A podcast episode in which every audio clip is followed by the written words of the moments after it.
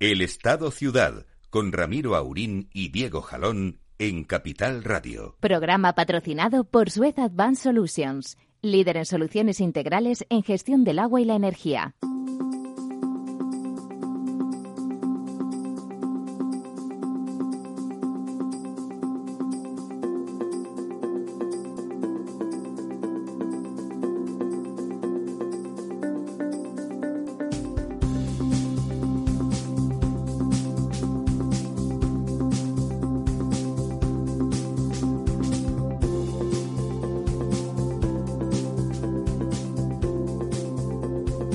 Pues aquí estamos, amigas y amigos.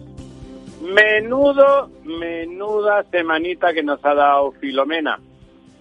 Si no me equivoco, como un solo hombre, como el auténtico gato del equipo, don Lorenzo está en el estudio. Don Lorenzo. Muy, muy buenos días, Ramiro. Vosotros que sois extramuros, estáis más allá, eh, más allá de la presencialidad, ¿no? En este, en este más allá del bien y del mal.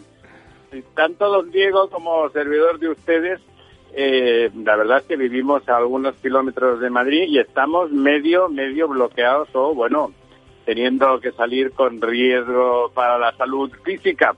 Esperamos que, en breve eso quede, quede resuelto. Don Diego, ¿sigue usted? ¿Se ha roto algo? ¿Ha tenido que ir a urgencias de trauma como tantos madrileños? No, no de momento, no de momento. Estamos eh, extremando las precauciones para que eso no, ocurra, para sobre todo no por mí, sino porque no conocemos los hospitales. Efectivamente, no está el horno para bollos y, y, los hospitales para torceduras de tobillos. Bueno, de todas formas, si en algún, si en alguna semana siempre es pertinente en este país nuestro seco y bruciato, como decía un italiano, seco y, quemado, eh, hablar de los pantanos, pero en esta semana no sé si, si la emergencia ha dado tiempo a los servicios de las confederaciones a informar pertinentemente de cómo estas nevadas masivas han influido en nuestras reservas hídricas, don Diego. Sí, sí, sí, sí, sí que han, eh, tenemos tenemos los datos, eh, como siempre, de, lunes a lunes. Eh, bueno, los datos eh, lo que reflejan es un descenso leve del 0,35% del agua embalsada, con 197 hectómetros cúbicos menos. Eh, hasta cierto punto es lógico porque mm, toda la nieve, digamos, que ha caído, pues está todavía mm, en, el terreno, no, no, ha llegado a los, a los, a los embalses eh, aunque, bueno, es, es de prever que, acabe llegando y que esto, bueno, pues mejore mucho la situación de nuestros embalses, que de momento, pues sigue estando, eh, pues bien por debajo de la media de los últimos 10 años y también de la, de la misma semana del, del año anterior. Estamos ahora en un 50,98% de agua embalsada eh, estábamos el año pasado en esta misma semana en un 56, eh, con lo cual son seis puntos menos y la media de los últimos años era del 59 eh, con 92. Eh, por cuencas eh, hay una mejoría sustancial en la cuenca mediterránea andaluza que sube un 3,07 porque ahí Filomena lo que ha dejado son muchas lluvias, incluso lluvias torrenciales, no sé si habéis podido ver, pero eran bastante mm, impactantes las imágenes de Alaurín de la Torre, donde bueno pues se veía como las motocicletas que estaban aparcadas en las calles bajaban eh, en mitad de la, de la riada golpeando pues el mobiliario urbano, los coches, etcétera, y se han producido eh, bueno pues inundaciones en las viviendas y etcétera eh, y en esa zona, digamos, del, de la Andalucía más al sur, en el Mediterráneo, eh, pues ha llovido mucho y eh, buena parte de ese agua ha llegado ya a los embalses y seguirá llegando y ahí ha aumentado en, 500, en 36 hectómetros cúbicos, que es un 3,7% de esta cuenca. Eh, también ha subido en las dos cuencas que están más perjudicadas, que son el Guadiana, donde ha aumentado un 0,21 y el Guadalquivir un 0,94. Aquí también se supo, o esperamos que vaya o que siga llegando parte de ese agua que ha, caído en, toda la zona de Andalucía. Y sin embargo, pues ha bajado mucho en la cuenca del Tajo, donde ha bajado un 1,55%. Eh, el resto de cuencas pues se comportan de un modo muy similar a la media, es decir, con ligeros descensos o ligeros aumentos, pero sí que podemos decir sobre la cuenca del Tajo, que, que, que tiene esta situación mala, que ha llovido muchísimo en forma de nieve en la cabecera del, del río Tajo eh, y que, según los expertos, esta cantidad de nieve acumulada en la cabecera del Tajo, que previsiblemente eh, para el lunes, martes, eh, miércoles de la semana que viene, mm, quizá más bien para el miércoles, se prevé que empiece a llover eh, con temperaturas em, bien por encima de cero, es decir, con temperaturas entre 9 y 10 grados y lluvia, lo cual hará que la nieve se derrita rápidamente, vuelva y vaya a, los, a los embalses. Y, eh, según los expertos, esta cantidad de nieve acumulada en la cabecera del Tajo, bueno, pues hará que los embalses de Buendía y Entre Peñas, que son los, los dos principales de la cabecera del Tajo, eh, se, se, llenen, eh, bueno, pues, o, no es que se llenen, pero que, que, que, aumenten bastante su cantidad de agua embalsada que puede elevarse pues seguramente hasta los 700 hectómetros cúbicos en estos dos embalses, lo cual garantiza, entre otras cosas, pues el trasvase eh, del, Tajo al, al Segura, que mm, recordemos para los oyentes que tiene un mínimo, digamos, eh, de, para poder funcionar de 400 hectómetros cúbicos, a partir del cual pues se interrumpen los envíos. Pero si eh, eh, estamos hablando de sumando estos dos embalses, 400 hectómetros cúbicos, si alcanzamos la cifra de 650, digamos que esto nos garantiza que el trasvase pueda funcionar al menos pues hasta la primavera en un régimen normal de, clima y de lluvias como, como sería de esperar, ¿no? Tranquilizará, lo cual tranquilizará a los agricultores murcianos y después de este año, bueno, ya se sabe eso que se dice, ¿no? Año de nieves, año de bienes, Efectivamente. Y, otro sitio, Ramiro, donde del que normalmente no hablamos, pero que es interesante comentar que esta borrasca filomena, que digamos se ha originado precisamente en esa zona por debajo de donde se suele situar el anticiclón de las Azores y que nos ha digamos, en vez de entrar por, por encima del anticiclón de las Azores, ha entrado por, por debajo, eh, es que ha llovido en Canarias durante varias semanas, ¿no? Eh, y, y, ha llovido especialmente de forma intensa la semana pasada lo cual ha hecho que los embalses eh, que hay en Canarias, que no son de grande capa, de gran capacidad, pero que sí que permiten, bueno, pues eh, eh, mantener agua suficiente para la, son muy importantes. para el, riego y el consumo humano.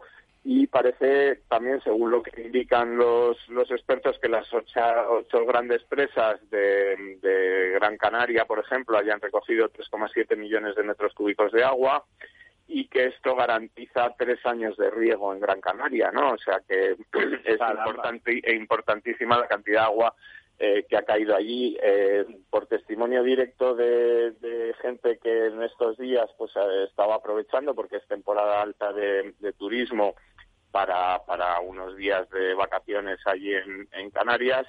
el otro día contaba una compañera periodista que estaba en Lanzarote eh, que la isla estaba completamente verde, que era un espectáculo impresionante, porque, bueno, Lanzarote, que es una isla normalmente para el que la conozca, eh, desértica y, y, desértica, ¿no? Con ese tono de color eh, negruzco, negro del terreno volcánico, pues que era un espectáculo impresionante verla completamente verde por, por toda esa lluvia que lleva cayendo durante varios días, ¿no? Eh, o sea, además, bueno, Sí, sí, perdón. Además va a haber un efecto muy bueno en las islas, además de esos pantanos que por su geografía natural no pueden ser demasiado grandes, pero sí se habrán recargado los acuíferos absolutamente y eso permitirá que se pueda hacer toda la extracción de pozo y de mina que habitualmente hay sin riesgo y sin problema. Va dejará, alejará toda la, la penetración del mar de esos acuíferos y también eso en, en, general ocurre con, con las nieves. Las nieves y su persistencia encima de las montañas hace que se recargue lentamente y de forma muy adecuada los acuíferos y en general es, muy bueno para todo el sistema hidrológico nacional desde su propia naturaleza, digamos, ¿no? O sea que, bueno, más allá de los enormes inconvenientes que nos ha producido, y este, si el año 20 se caracteriza para nuestras vidas y para las de los jovencitos, que habrá sido el año de la COVID, lamentablemente no solamente va a ser el 20, pero el 20 sobre todo, el 21, el principio del 21, sin duda será la mitad de, de sus vidas, ¿no? Esto es una nueva hora comparable con alguna de hace 50 años o más, o sea que, bueno, pues mira, cosas, ¿no? recordábamos, Ramiro, el, eh, hablábamos en, el último programa, en el programa anterior, que fue el último programa del, del año, hablábamos del invierno y, hablábamos eh, tanto Lorenzo como tú y como yo de que, bueno, pues las nevadas que recordábamos de jóvenes o de pequeños no se producían o ya no se producían, ya no hacía tanto frío en invierno, etcétera, pues eh, ha venido precisamente Filomena, ¿no? A, a recordarnos eh, pues esas nevadas a lo mejor de la infancia. Se habla de que desde los años 70 o 71 eh, lamentablemente los tres tenemos edad para haberla vivido, yo creo ya, y, y, desde el año 71 pues no nevaba con esta con esta intensidad, ¿no? De, abrimos, Diego, abrimos hace dos semanas la, la caja de Pandora. Eh, Efectivamente. Y, se nos vino en forma de Filomena a su pesar, ¿no? Recordando ese, esa novela de, Torrente Ballester, que, yo a veces he mencionado porque, porque habla de Madrid y, bueno, pues aquí yo ahora mismo que estoy en el, en el, en el estudio estoy viendo y yo recuerdo eh, eh, que las primeras semanas de la carrera en arquitectura nos preguntaron eh, de qué color era Madrid y, bueno, pues claro, la gente se quedaba ahí como un poco, ¿no? Y Madrid tiene color teja, ¿no? Visto desde arriba, lo podemos ver por Google, ¿no? Pues esa, sobre todo el Madrid histórico y demás, ¿no? Pues hoy se ven todos los tejados, todas esas tejas todavía blancas, cinco días después de un sol intenso, ¿no? Es decir, la escala de la nevada ha sido realmente impresionante. Impresionante. Impresionante, Sí, mira, yo yo hacía hacía la, porque bueno, al final empiezas a leer muchos muchos artículos, críticas y demás, ¿no? que decían y, lo digo porque nos afecta el tema de las infraestructuras, ¿no? Eh, que decían que si las carreteras se pueden dar aditivos que, que digamos que retrasan o que llevan el nivel de, de congelación a los menos 6 grados, con lo cual no se acumula tanta nieve, etcétera, ¿no? Pero claro, al final hay un problema de escala. Quiero decir, un aeropuerto como Barajas, que es el cuarto aeropuerto en, número de pasajeros y, vuelos de, Europa, súper preparado para todo, donde yo he aterrizado eh, eh, en situaciones de niebla absoluta, etcétera, ¿no? Que tiene una unidad de, de quitanieves súper preparada y aún así tuvo que ir la UME, el ejército, para ayudar, para poner en marcha eh, el aeropuerto en menos de 48 horas. Es decir, la escala ha sido tan grande que ni siquiera todos esos aditivos que por supuesto eh, eh, estaban en las pistas de barajas que ni siquiera los quitanieves de la propia unidad de, barajas interna que tiene dentro de su, sus sistemas de emergencia pudieron y, se tardaron más de 48 horas o cerca de 48 horas para poner en marcha el aeropuerto. ¿no? Es decir, la escala es brutal, realmente brutal. Sí, eh, ahí sorprende un poco la estupidez de la clase política que, que pretendiendo que alguien tenía que haber previsto, perdón, ¿qué, se va a prever? O sea, Madrid o cualquier otra ciudad española donde nieva francamente poco, no puede tener los mismos quitanieves que Estocolmo, porque sería completamente antieconómico. O sea, la suma de los costes que se acumulan en una semana como esta, comparado con tener 500 quitanieves en lugar de 56 o 60, pues no compensa en absoluto, ¿no? O sea, no compensa en absoluto, estarían ahí muriéndose de risa durante, pues eso, se utilizarían parcialmente cada 10 años y de forma seria una vez cada 50, con lo cual y, probablemente Ramiro, no funcionaría. Y Ramiro, no solamente son los 600, por esa comparación que has hecho, 10 veces más quitanieves en Estocolmo que en Madrid, es que también hay un tema de la ciudadanía. Yo creo que aquí somos todos responsables. Es decir, en Alemania, por ejemplo, eh, están obligados todos los ciudadanos a bajar y limpiar su trozo de su calle por ley, porque si no, les multa. La ley. Efectivamente, ¿no? Aquí, pues no, ¿no? Si todos hubiéramos participado un poco en esta dinámica, pues a lo mejor la ciudad sería otra, ¿no? Y, bueno, y sin embargo... Eh, aquí, aquí, don Lorenzo, ha ocurrido un poco lo contrario, por lo menos hay un sector del gobierno eh, que lo que ha que lo que ha hecho es que eh, se ha quejado cuando, digamos, algunos políticos eh, han pedido la colaboración de la gente han salido en redes sociales eh, diciendo al revés, que nadie ayude, que para eso pagamos impuestos, que...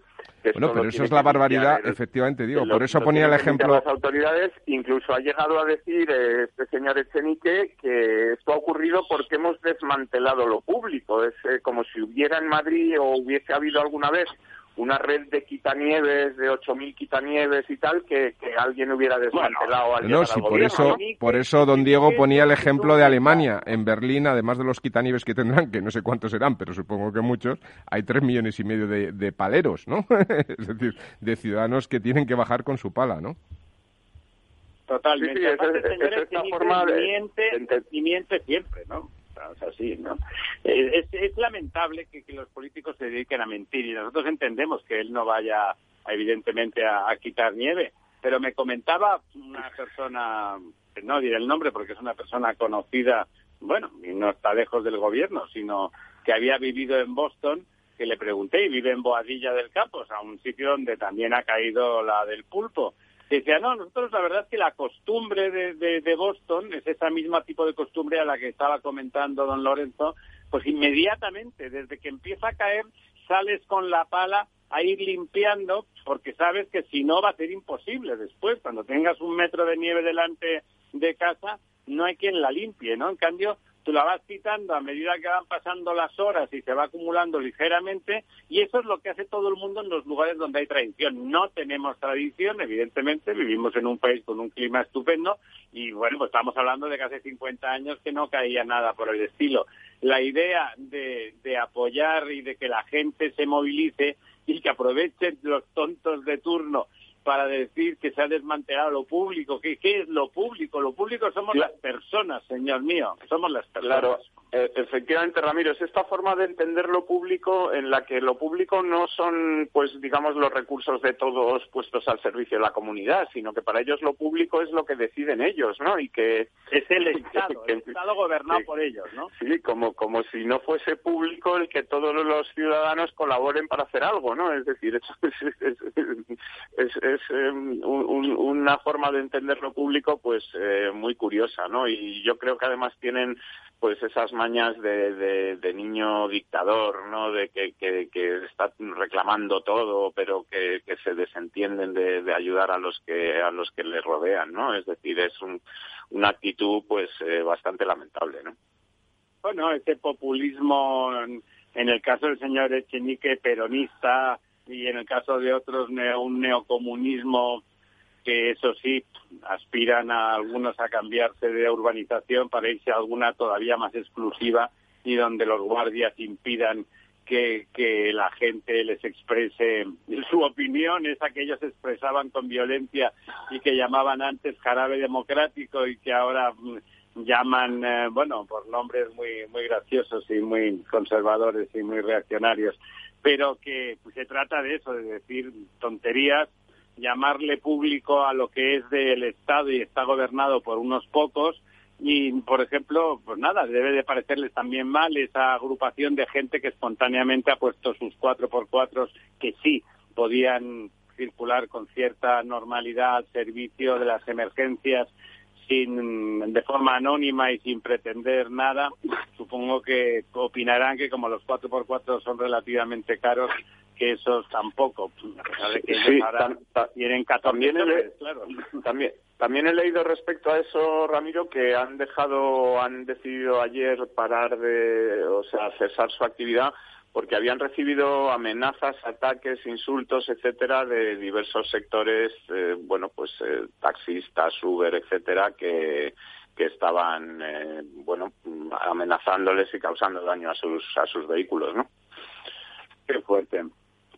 Qué cosa, qué país que tenemos, señores, qué país que tenemos. Bueno, eh, es que claro, esto cuadra con el, el, señor Grande Marlasta, que es juez y que es una persona teóricamente con fundamentos y con una cabeza razonablemente amueblada, que se sacó de la manga un artículo que no existía para decir que no había motivo para activar el Plan General de Emergencias del Estado. No ha pasado nada, que sea la nevada del siglo, que llevemos 50 años sin que nieve ni nada, ni la mitad ni nada parecido, que estén colapsadas no sé cuántas ciudades y no sé cuántos cientos de miles de españoles todavía no se puedan mover de casa, eso no, no justifica el estado de emergencia, ¿no? O sea, simplemente para que sea más fácil hacer determinadas cosas. Nadie le pide que se convierta en Superman, que ya sabemos que no lo va a hacer ni lo va a hacer, sino simplemente que active las herramientas. Tiene miedo de que alguien le reclame en esta política nueva del relato que consiste en estar escondido y que la culpa la tiene otro siempre. Yo no estaba allí, pero diga, usted es el ministro, es el presidente, quite, quite. ¿Dónde está la comunidad? ¿Dónde está el ayuntamiento? El Estado no existe. Son tan estatalistas para una cosa y tan, y tan huidizos para otras, ¿no, don Diego? Sí, efectivamente. Mira, te voy a leer unas declaraciones a ver si me dices de quién son. Dice textualmente, tenemos un presidente del gobierno que no gobierna, sino que desgobierna, que descoordina, que no responde a los problemas de los vecinos, que no atiende a las demandas de los agricultores y ganaderos. En definitiva, tenemos un presidente del gobierno de espaldas a los problemas de la gente. A ver si sabéis quién ha dicho. Pedro Sánchez? Son, son, de, son de don Pedro Sánchez, efectivamente, en Don Pedro Sánchez, ¿eh? Qué intuición tengo. pues es curioso, ¿no? Porque parece que se le podrían aplicar muy bien a él, ¿no? en el pasado, ¿no? Don Diego, que digo que es vidente, porque esto lo hizo, lo dijo hace unos cuantos años, ¿no?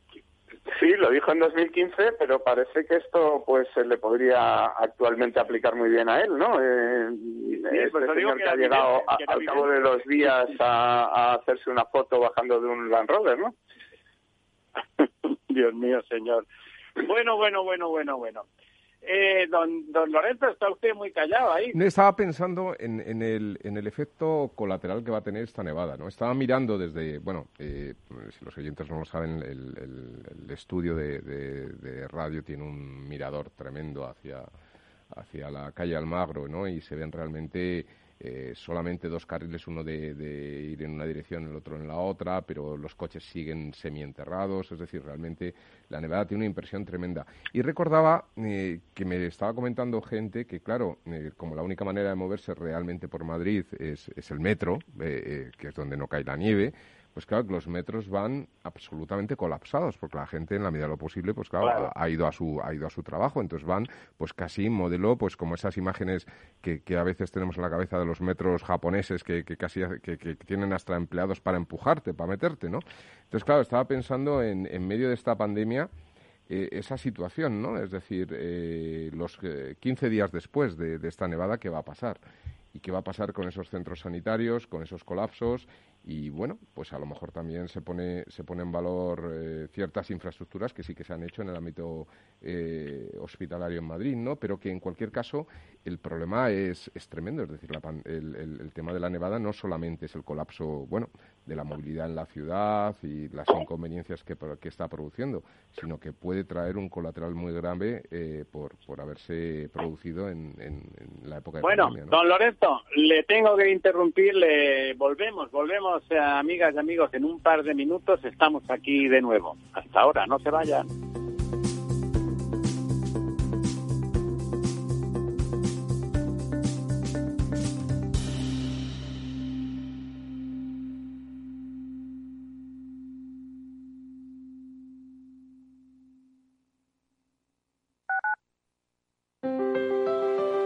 Te gusta la cocina gallega de siempre, en el Mesón Gallego 1 y el Mesón Gallego 2 encontrarás los mejores pescados y mariscos de las costas junto a recetas de la Galicia interior, además de las carnes de Sanabria y los mejores embutidos de Zamora y nuestra terraza. Te esperamos en la calle Muller 35, teléfono 91 579 3623 y en la Plaza de la Remonta 13, teléfono 91 579 0769. Una recomendación del programa gastronómico Mesa y Descanso. Gráficas Naciones. Más de 50 años de experiencia en el sector de las artes gráficas. Apostamos por la última tecnología tanto en impresión offset como en digital y gran formato. Realizamos todo tipo de impresión. Tarjetas de visita, folletos, libros, vinilos, decoración y montaje de stands. Más información en el 91 629 2145 o en gráficasnaciones.es. Capital Radio. Siente la economía.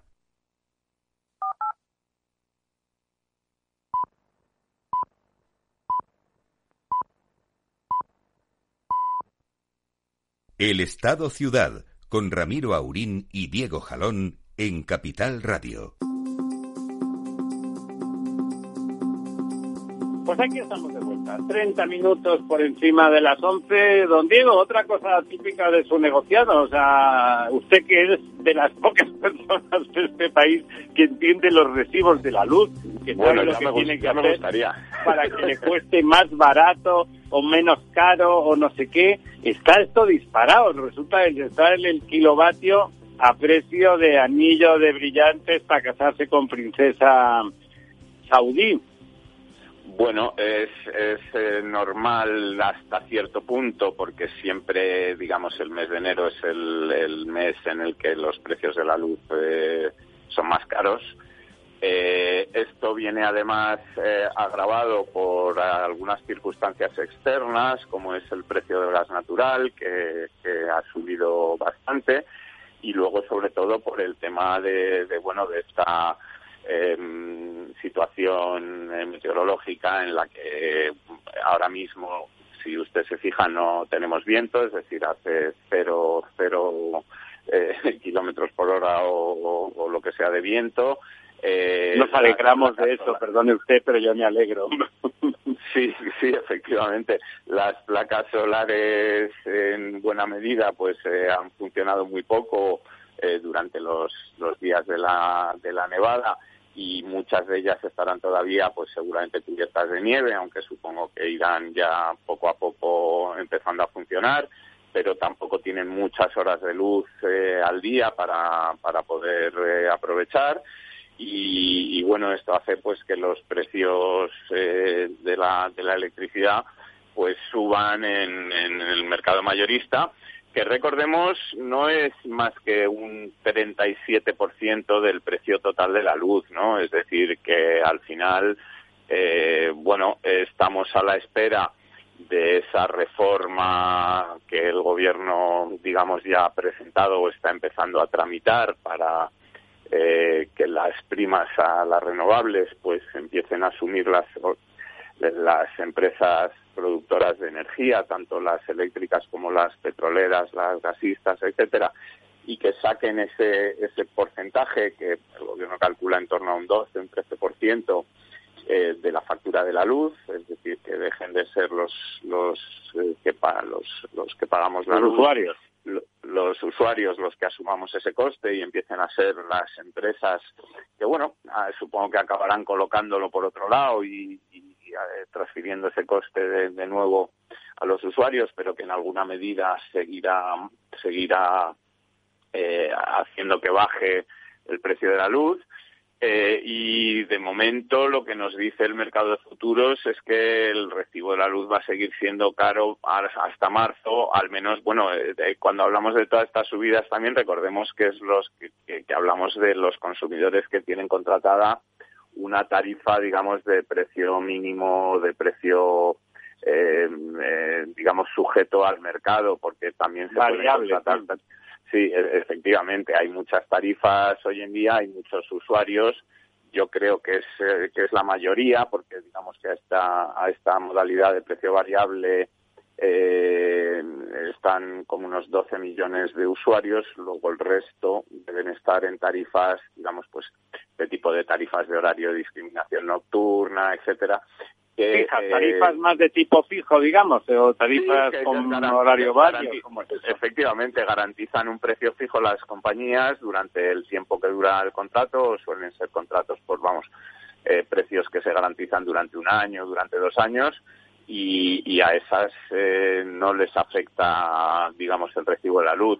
Eh, llama la atención en todo esto porque realmente se ha montado una polémica bastante importante, incluso dentro del propio gobierno, eh, en el que, como siempre, el sector de Podemos pues trata de aprovechar cualquier resquicio para vendernos que, esto, eh, la culpa es del, de que el gobierno no haya creado una empresa pública de electricidad y de que el sector, eh, digamos, esté manejado por compañías privadas, ¿no?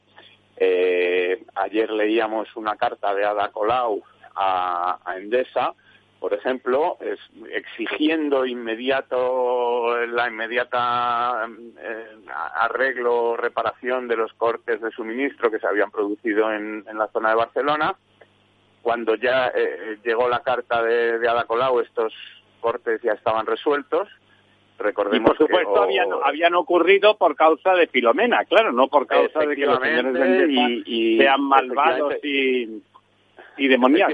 Y, y Endesa le explicaba a la Colau que había tenido incluso que poner helicópteros, etcétera, para poder, eh, vamos, para que sus técnicos pudiesen llegar a, a, los lugares donde había que efectuar las reparaciones, ¿no? Porque ya no es solamente es un problema de que se produzcan roturas en los postes eh, eléctricos, digamos, porque la nevada los tire o lo que sea, sino que es imposible acceder a ellos porque las carreteras están bloqueadas, ¿no? Eh, y entonces aprovechaba a la Colau pues para decir que, que, lo que había que hacer era replantearse esto y que, en fin, que las eh, eléctricas dejaran de ganar dinero a costa de los ciudadanos y que fuera una empresa pública la que gestionara todo esto. Yo creo seguramente... Y que ganara dinero ella y sus amigos, ¿no? A costa de los ciudadanos, que es lo que hace ella repartiendo contratos a sus ex jefes y a los amigos que tenían empresillas donde ella hacía sus trabajos de dudosa productividad en el pasado, ¿no? ¿Usted, ¿Ustedes creen que son sinvergüenzas o son realmente torpes y no entienden el mecanismo? A mí casi me parece cada, más, cada vez más me parece lo primero, pero ¿qué opina usted, don Lorenzo? Bueno, pues eh, la verdad es que da, da, da esa impresión, ¿no? Eh, es decir, al final, bueno, eh, parece que, que, hay una falta de entendimiento de, de, cómo se mueve la realidad de las cosas, pero luego parece que hay un intento de aprovechar las oportunidades cuando surgen problemas, ¿no? Es decir, que, que habría una combinación de, de las dos eh, y evidentemente hay una intencionalidad ¿no? en todos estos eh, mensajes o, como lo comentaba antes don Diego, pues hay una, una clarísima intencionalidad política. ¿no? Y, bueno, pues ese es el problema, ¿no? que no se están siguiendo criterios ni, ni de eficiencia en la gestión ni de calidad de servicio a los ciudadanos, sino simplemente, bueno, pues, pues criterios políticos. ¿no? Y ahí, ahí es donde surgen todos los problemas. Ayer, ayer don Ángel Simón, presidente de, de Akbar, como saben ustedes, eh, tenía una sesión en el círculo ecuestre mm. que hablan, hacen una serie de, de conferencias, de, de, bueno, un formato más o menos entretenido, donde don Ángel Simón y, y, y el don Miquel Roca y Junyent, ya saben ustedes, el padre de la Constitución y una mm. persona notable, un catalán nacionalista insensato al mismo tiempo, porque existe, existe esa posibilidad, no parece fácil los tiempos que corren, pero existe, hablaban sobre Barcelona, en esas reuniones se habla sobre la capitalidad de Barcelona, eh, y en este caso, por supuesto, hablando, siendo uno de los interlocutores, don Ángel Simón, pues se hablaba sobre el agua, cómo Barcelona es realmente uno de los hubs Em, internacionales más importantes sobre el agua, todas esas esos proyectos europeos de investigación LIFE que ha liderado con con la Escuela del Agua, la CETA, con centros de investigación, bueno, lo que ha supuesto a lo largo de 150 y pico de años, y cómo la pandemia dejaba, por supuesto, la cuenta de resultados, como la de tantas otras empresas, o sea que sin quejarse más allá de lo razonable, la había dejado canina, como hubiese dicho don Arturo Fernández, este canino, chatín, pues eh, la cuenta de resultados canina, aventurando que hasta el 22 eh, o como mínimo con posibilidad del 23 no se recuperaría, con dando sacando pecho de que sus trabajadores habían no habían entrado en riesgo Dos, habían dado la cara absolutamente siempre y no había fallado durante el confinamiento y durante la pandemia en ningún momento el servicio de abastecimiento. Y tres, planteando una cosa que ya había planteado hace meses, la necesidad de un pacto social para sacar adelante los servicios públicos y el de agua y saneamiento en particular en estos momentos en que tanto privados, mixtos y públicos, cualquiera que sean los gestores, están muy afectados económicamente y hace falta que quede claro, como se ha hecho, que los vulnerables están a salvo, pero no permitir en estos momentos en que, en que las cuentas están muy mal en todos sitios, pues no permitir que los eh, sinvergüenzas, que los aprovechados, los que no son vulnerables y se amparan detrás de las gentes, muchos que sí que tienen problemas, pues eh, pues pues no se aprovechen, ¿no? Y, planteaba, llevaba planteado, porque lo han dado ya por esto varias veces, un, un pacto, lo que él llama un pacto social, y le preguntaba a don Miquel Roca si había habido respuesta, si había habido correspondencia, porque claro, ese pacto eh, se tiene que producir con la administración. Recordemos que el servicio de abastecimiento de aguas y saneamiento siempre es público y lo que se trata es de ver quién, quién lo gestiona. Eh, Simón, en relación, estaban en el entorno barcelonés, dijo que por supuesto no habían recibido ninguna respuesta ni desde el área metropolitana de Barcelona ni desde ni desde el ayuntamiento. En ambos casos, a pesar de la presencia importante del PST, que podría marcar alguna línea, se quedaba dominada por la ideología de la señora Colau, me he acordado al hilo de lo que comentabais ahora de, de uno más de la señora Colau, eh, con la energía, pues eh, la señora Colau y el, el ínclito Eloy Badía, que es un señor que parece que tiene problemas de, alguna frustración infantil alrededor de, la ingeniería y esas cosas, a pesar de que él parece que también es ingeniero, eh, y que, bueno, y que están obsesionados en que no importa si las cosas se hacen bien, sino, como decía usted, don Diego, que sean públicas, que para ellos que sean públicas quiere decir que lo hagan funcionarios y que ellos puedan manejar ese cash flow y esa cuenta y esa cuenta de resultados. También apuntaba don Ángel que además lo quiso explicitar, aunque estaba en el contexto barcelonés y, catalán, que en el resto de, España había habido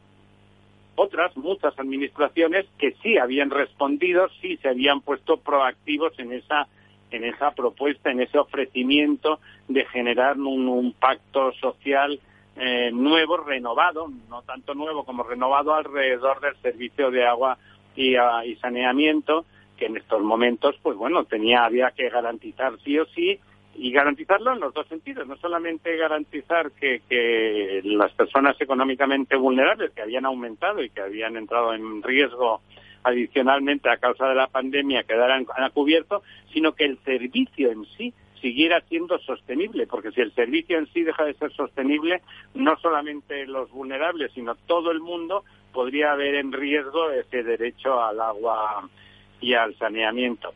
Ah, me acordaba, me acordaba de eso eh, al hablar usted, don Diego, de la última salida de pata de cabra de tal. ¿Recuerda usted una cosa que comentaba con frecuencia? Ella, la señora Colau y sus adláteres, sus Elois Badía de turno, eh, organizaron también una empresa comercializadora de energía en Barcelona que resulta que era la más cara de Barcelona y la que daba el peor servicio, ¿verdad? Sí, bueno, a ver, es que yo lo que pensaba cuando oía estas declaraciones, tanto de Ada Colau como de, bueno, pues hace poco Irene Montero ha estado también hablando de estas cosas y, en fin, eh, que, podría ir mal en una empresa energética nacional, pues dirigida por Pablo Iglesias, Ada Colau, etcétera, ¿no? Eh, seguro que sería maravilloso todo y funcionaría fenomenal. En fin, yo sobre esto que comentaba usted, Ramiro del Agua, eh, hay dos apuntes que me gustaría hacer. Uno es que eh, eh, antes decía Lorenzo cómo ha afectado Filomena pues a todas estas infraestructuras, a todas las infraestructuras de carreteras, aeropuertos, eh, incluso de cortes de electricidad, etcétera. Y, fíjese que con, con, estos cuatro, tres o cuatro días que llevamos de temperatura récord bajo cero en España, eh, el agua sigue llegando a los grifos, ¿no? Es sorprendente que no se hayan registrado incidencias grandes ni realmente mm, problemas mayores en cortes de suministro de agua, etcétera, eh, con, con, temperaturas así, ¿no? Lo cual quiere decir o habla muy bien de las infraestructuras de agua en España que yo creo que, están bien hechas, que se, por supuesto hay que mejorar, hay que mantener, hay que seguir eh, trabajando en hacerlas mejor, pero que han sido capaces eh, de soportar, bueno, pues estas temperaturas bajo cero, estas nevadas, etcétera, sin mayor problema, ¿no? A diferencia de otras infraestructuras. Eso por un lado. Y por otro, declaraciones muy recientes del presidente de la Federación Española de Municipios y Provincias, Abel Caballero, eh, que explica, por si todavía alguien no se ha enterado, eh, que en toda España no hay ni un solo corte de agua por falta de pago a ninguna persona vulnerable en ningún caso y en ninguna ciudad. Que es que esto es así y que, a ver si se enteran ya de una vez el relator este de Naciones Unidas y todos estos que andan hablando de estas tonterías, ¿no? Sí, y además independientemente... La verdad es que hay que reconocerle a don Abel Caballero que, que ahí la afiliación política no le, no le nubila lo más mínimo y tira de la tradición del PSOE de querer gestionar el país de la mejor manera posible, bueno, pues desde los puntos de vista que parezcan pertinentes, pero poniendo por delante la eficiencia y la y la persona, y poner al ciudadano en el centro de esa actividad. Y lo cierto es que cuando están algunos de sus aláteres y desde luego sus socios podemitas que incluyen al relator del agua eh, diciendo esas chorradas, como dice usted, porque son simplemente mentiras absolutas, él no le, no le tiembla el pulso ni la voz para decir, como alcalde, como, como alcalde de los alcaldes de España, que, que no es verdad y que los ayuntamientos se han preocupado de que eso no ocurra y no ocurre, que es lo que suele pasar en los estados de derecho, que cuando los responsables políticos, de acuerdo con la ley, toman determinaciones, esas determinaciones llevan, llegan a la realidad y por lo tanto, si alguien quiere utilizar un discurso falso populista, bueno, pues queda desactivado, queda desactivado sobre todo mientras haya personas que como Abel Caballero dan la cara y dicen la verdad y se sienten mucho más orgullosos de resolver los problemas que de crearlos, que es lo que hacen algunos. Y además, fíjate, fíjate Ramiro, sí, eh, que eh, la idea esta que has comentado, que,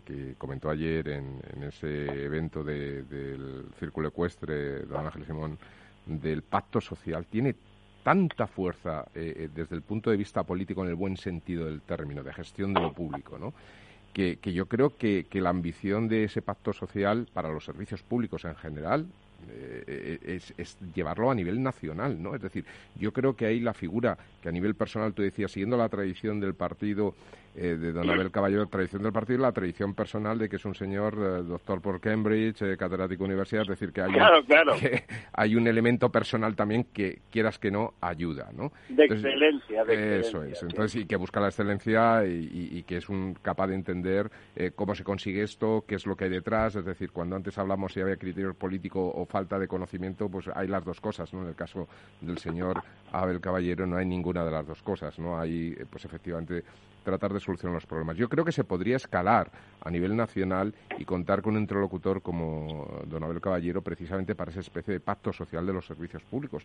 Porque al final la mayoría de estos servicios públicos son de índole eh, municipal, él representa a todos los municipios de España y yo creo que podría ser el foro adecuado de intentar crear o iniciar por lo menos la creación de un foro de debate sobre esta necesidad de este pacto social, de la sostenibilidad de los servicios públicos, de pensar las cosas con un poquito de racionalidad y ver cómo, cómo se puede conseguir que, efectivamente eh, nuestros hijos puedan tener la calidad de los servicios públicos que también nosotros hemos disfrutado en muchos casos. ¿no? Diego, Sí, sí, no, absolutamente, absolutamente de acuerdo. Eh, lo que venía diciendo antes es decir que, que los servicios públicos bien gestionados eh, han demostrado durante muchísimas décadas que, que, que, funcionan muy bien y que poner el acento en cambiar las cosas que funcionan bien para, digamos, montar una empresita y colocar a mis amigos, pues tiene poco sentido, ¿no? Pues sí. Bueno, vamos a dejar esto porque la verdad es que empieza a ser el cuento de nunca acabar. Siempre es reconfortante escuchar, no ya a don Ángel Simón, que como es empresario y, intenta eso siempre, digamos, se espera a uno ese tipo de discurso, aunque esté francamente bien, pero es reconfortante ver que alguien como Abel Caballero, de larga experiencia política, eh, bueno, representa a esa socialdemocracia que piensa en el ciudadano antes que, que, en, discursos, que en relatos, que en cuentos chinos, que, que, aseguren el voto. No, el voto, don Abel, que por cierto arrasa en su, en su población, en Vigo, en cada una de las elecciones, lo consigue a base de ser muy eficiente, a base de construir una ciudad cada vez más rica, cada vez más situada en el mapa y que hasta la oposición, queriendo derrotarle legítimamente, no tiene más remedio que admitir pues que se lo hace muy bien, ¿no? Y que apoya la inmensa mayoría de sus iniciativas. Es un ayuntamiento, el de Vigo, que apoya sin ningún tipo de resquemor la colaboración público-privada, que a continuación cualquiera de los empresarios que trabaja para ese ayuntamiento te dicen que desde luego es un ayuntamiento exigente y es un ayuntamiento que sabe lo que quiere y que sabe cómo controlarlo y monitorizarlo, pero que al mismo tiempo, si se hace bien el trabajo, tampoco tiene problema en que las empresas ganen lo razonable, que nunca es eh, demasiado en el caso de los servicios públicos, como también es lógico. Bueno, si quiere usted, tenemos todavía algunos minutos, seis minutos, para que don Diego nos amplíe un poco el scope de noticias y de cosas que han pasado durante esta semana, estas dos primeras semanas del año 2021.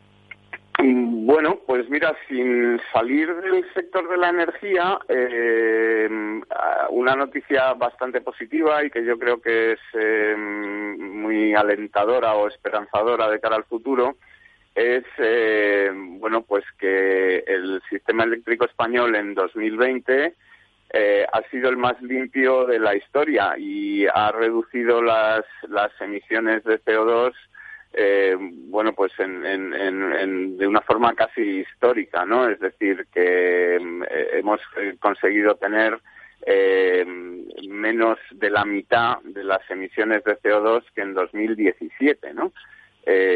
para que nos hagamos una idea, esto es una es una reducción, bueno, pues eh, que si mantuviésemos este camino, pues eh, cumpliríamos seguramente con todos los acuerdos o con todos los pactos de París, etcétera, y, estaríamos eh, muy bien situados. Pero bueno, es, un esfuerzo que, digamos, hay que continuar, ¿no?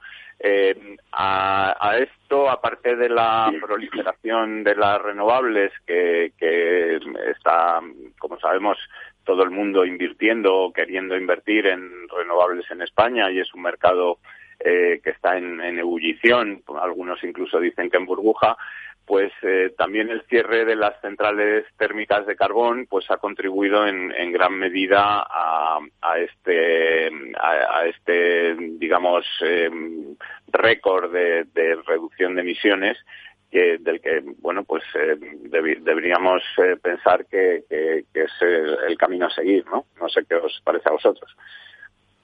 Sí absolutamente de pues acuerdo. sí, la verdad bueno nos imaginamos la influencia que ha tenido en, esa limpieza entre comillas la pandemia, ¿no? La bajada de consumo y por lo tanto el poder elegir las fuentes con mucha más mm, facilidad eh, pero vamos, es verdad que parece que el sistema está preparado para lenta e inexorablemente dirigirse hacia un mix descarbonizado, ¿no? Parece, digamos, que son señales que donde el optimismo no parece simplemente una ilusión, sino parece algo racional. ¿No le parece, don Lorenzo?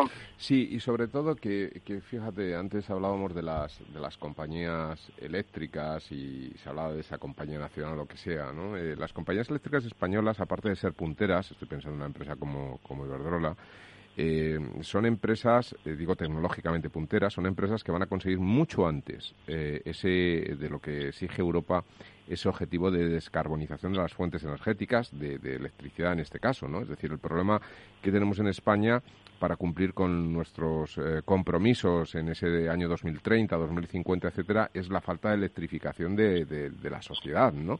Pero las compañías no es que hayan hecho los deberes bien, es que los han hecho de matrícula, ¿no? Es decir, realmente en estos momentos el mix que, que, entra en, de energías renovables es, es realmente, bueno, lo decía don Diego, ¿no? Es récord histórico y yo creo que, que vamos de récord tras récord, ¿no? Es decir, que la velocidad con la que se está produciendo este cambio en la, en la fuente eh, eléctrica, energética de la electricidad es brutal, ¿no? Ahora lo que hace falta es que realmente aprovechemos todas las ayudas europeas para, para empezar a ampliar el espectro de, de, lo que está electrificado, ¿no? Que es lo que se puede descarbonizar realmente, ¿no? Y, por lo tanto, pues, a ver todas esas calderas de gas o incluso todavía siguen quedando eh, calderas de, combustibles de, de, fuel oil, ¿no? Eh, pues todo esto tiene que haber una política realmente a nivel nacional para eliminar esto de una vez por todas, ¿no? Por cierto, don Diego, usted antes comentaba, que se me ha pasado, que ha subido el gas de forma significativa. ¿Por qué ha subido el gas?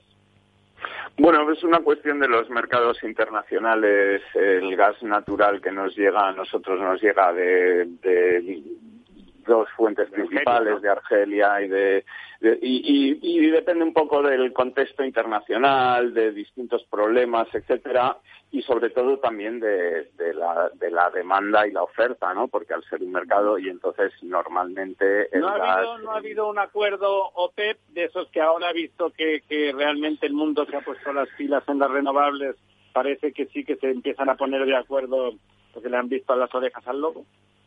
Sí, hay un acuerdo para la reducción de la producción, pero bueno, eh, digamos que la OPEP tampoco controla el gas natural. Eh, no es solamente, digamos, OPEP, es decir, eh, hay países productores que son muy importantes para España, como es Argelia, eh, de, que no están en este... En Pero este, se indexa, ¿no? Se indexa con los hidrocarburos en general, ¿no? Sí, eh, claro, eh, es un problema, como te decía, de un mercado internacional, de, una commodity como es el, gas natural, que, bueno, pues tiene sus fluctuaciones y que además, sobre todo, pues eh, cuando en el hemisferio norte hace falta porque es invierno, pues normalmente suben los precios, en verano bajará. Eh, son, Don Lorenzo, ¿usted cree que en el medio largo plazo el precio de los hidrocarburos va irremisiblemente a seguir bajando o cree que se van a poner muy de acuerdo los productores para evitar un colapso? No, yo creo que no va a ser posible ningún acuerdo eh, sostenible en el tiempo. Es decir, que, bueno, que se puedan llegar a acuerdos puntuales, bien, pero hay grandes países productores, tanto de petróleo como de gas, que hacen inviable, ¿no? Es decir, por la teoría de juegos demuestra que esto no, no es sostenible en el tiempo, ¿no? No creo que se lleguen a estos tipos de, de cárteles. Y en cuanto al si subirá o bajará el precio, pues fíjate, depende, ¿no? Porque eh, eh, hay umbrales, ¿no? O sea, quiero decir, eh, cuando un precio baja de determinado umbral, hay, hay fuentes de producción que dejan de ser rentables y entonces se baja eh, se deja de producir directamente y eso sostiene el precio. Es decir, parece razonable que por la conversión hacia energías renovables en el medio plazo las energías fósiles prácticamente lleguen a precios mínimos, mínimos. Pero claro, como se van yendo productores del camino, pues habrá que ver cómo, cómo será, ¿no? Bueno, don, don Lorenzo, don Diego, mm, bienvenidos, bienvenidos a mí mismo también a este 2021, 2021 eh, buena suerte para ninguno. Hasta el próximo miércoles. Van Solutions, líder en soluciones integrales en gestión del agua y la energía. Escuchas Capital Radio, Madrid 105.7, la radio de los líderes. Disfruta de la mejor cocina gallega en Montes de Galicia. Todo un clásico moderno en el barrio de Salamanca. Disfruta de la variada dieta atlántica, de las mejores carnes y pescados tratados con respeto y transparencia y regados con una de las mejores bodegas de la zona. En grupo, en familia o en pareja, Montes de Galicia te ofrece el espacio perfecto en cada ocasión. Esto te estás perdiendo si no escuchas a Luis Vicente Muñoz en Capital, La Bolsa y la Vida. Argentina resbala, puede haber un efecto contagio en América Latina y los intereses de las empresas americanas, españolas y europeas en Argentina son importantes, ¿no? Con lo cual yo creo que va a haber un apoyo político importante y eso va a facilitar la negociación. No te confundas. Capital, la bolsa y la vida. El original. Con Luis Vicente Muñoz. Mus. Mus. Mus. Sinesio. Te toca, Sinesio. ¿Qué pasa? Oye, Sinesio, ¿no? ¿Qué, ¿Qué te pasa a ti? Que te veo muy onnubilado, que no te veía yo así de ausente desde que te prometiste con la maruja. Si es que tengo un aparato que me resuelve todas las dudas. Estoy a la última en los mercados. Anda, mira. Ya está Sinesio con sus inventos. Sinesio el ingeniero. Atiende, Paco. Mira lo que he descubierto. Alexa, ponme Capital Radio, maja. Te damos la bienvenida a Capital Radio. Puedes escuchar la señal en directo o nuestros mejores audios en formato podcast. Directo o podcast. ¿Qué quieres escuchar? Ponme los podcasts, Alesa. Has elegido podcast. Vas a escuchar las noticias de Capital Radio. con esto, Paco, vamos a echar el órdago a los mercados. Natural. Capital Radio, la genuina radio económica.